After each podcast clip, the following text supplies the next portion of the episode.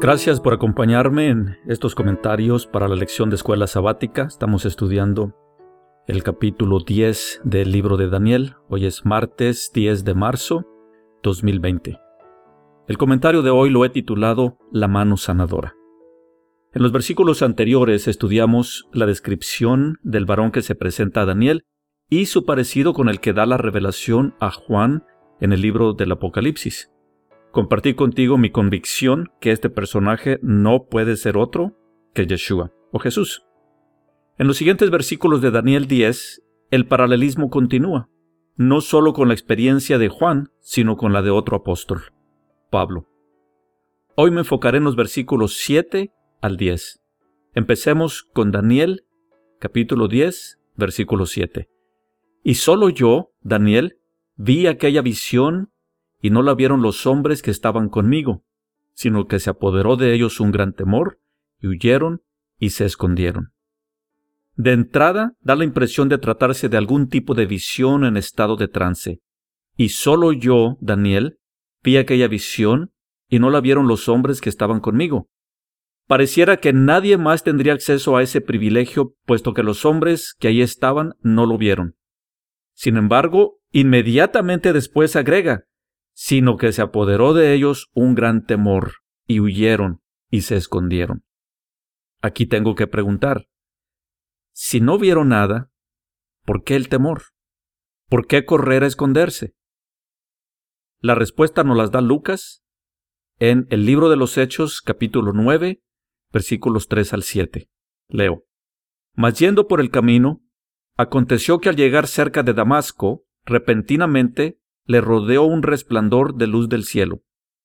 Y cayendo en tierra, oyó una voz que le decía, Saulo, Saulo, ¿por qué me persigues? Él dijo, ¿quién eres, Señor? Y le dijo, Yo soy Jesús, a quien tú persigues. Dura cosa te es dar coces contra el aguijón. Él, temblando y temeroso, dijo, Señor, ¿qué quieres que yo haga? Y el Señor le dijo, Levántate y entra en la ciudad, y se te dirá lo que debes hacer. Y los hombres que iban con Saulo se pararon atónitos, oyendo a la verdad la voz, mas sin ver a nadie. Saulo también tuvo un encuentro con el varón de Daniel 10.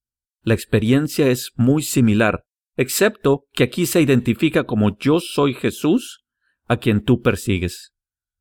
La experiencia de Saulo, Pablo, se asemeja más a la de Daniel cuando consideramos los siguientes dos puntos. Primero, el detalle que en su encuentro con Yeshua, Saulo cayó del caballo, mientras que fue buen tema para pinturas de Caravaggio, no es algo verificable en la Biblia.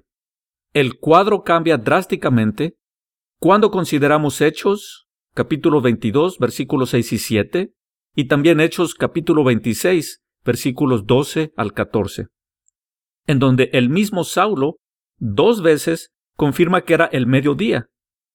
Este dato es importante porque igual que Daniel, Saulo era fiel a la observancia del Torá. Igual que Daniel, como hebreo de hebreos, oraría tres veces al día de frente hacia Jerusalén. La mención que era el mediodía implica que era la hora de la oración. A esa hora, Saulo no iría a caballo, como Daniel Saulo se encontraba orando. Segundo, los acompañantes de Saulo se pararon atónitos, oyeron la voz, pero no vieron lo que vio Saulo. Vuelvo a preguntar. Si no vieron nada, ¿por qué el temor? ¿Por qué correr a esconderse? La respuesta es que vieron u oyeron algo, como los acompañantes de Saulo, quienes acompañaban a Daniel, tuvieron que haber experimentado algo ruidos, voces, algo. Sigamos con Daniel, capítulo 10, versos 8 al 10. Quedé pues yo solo, y vi esta gran visión, y no quedó fuerza en mí, antes mi fuerza se cambió en desfallecimiento, y no tuve vigor alguno. Pero oí el sonido de sus palabras, y al oír el sonido de sus palabras caí sobre mi rostro en un profundo sueño con mi rostro en tierra.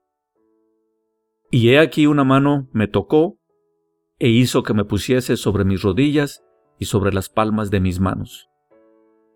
Comparemos con Apocalipsis capítulo 1 versículos 17 al 18.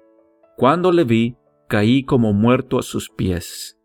Y él puso su diestra sobre mí, diciéndome, No temas, yo soy el primero y el último, y el que vivo, y estuve muerto, mas he aquí que vivo por los siglos de los siglos. Amén. Y tengo las llaves de la muerte y del Hades.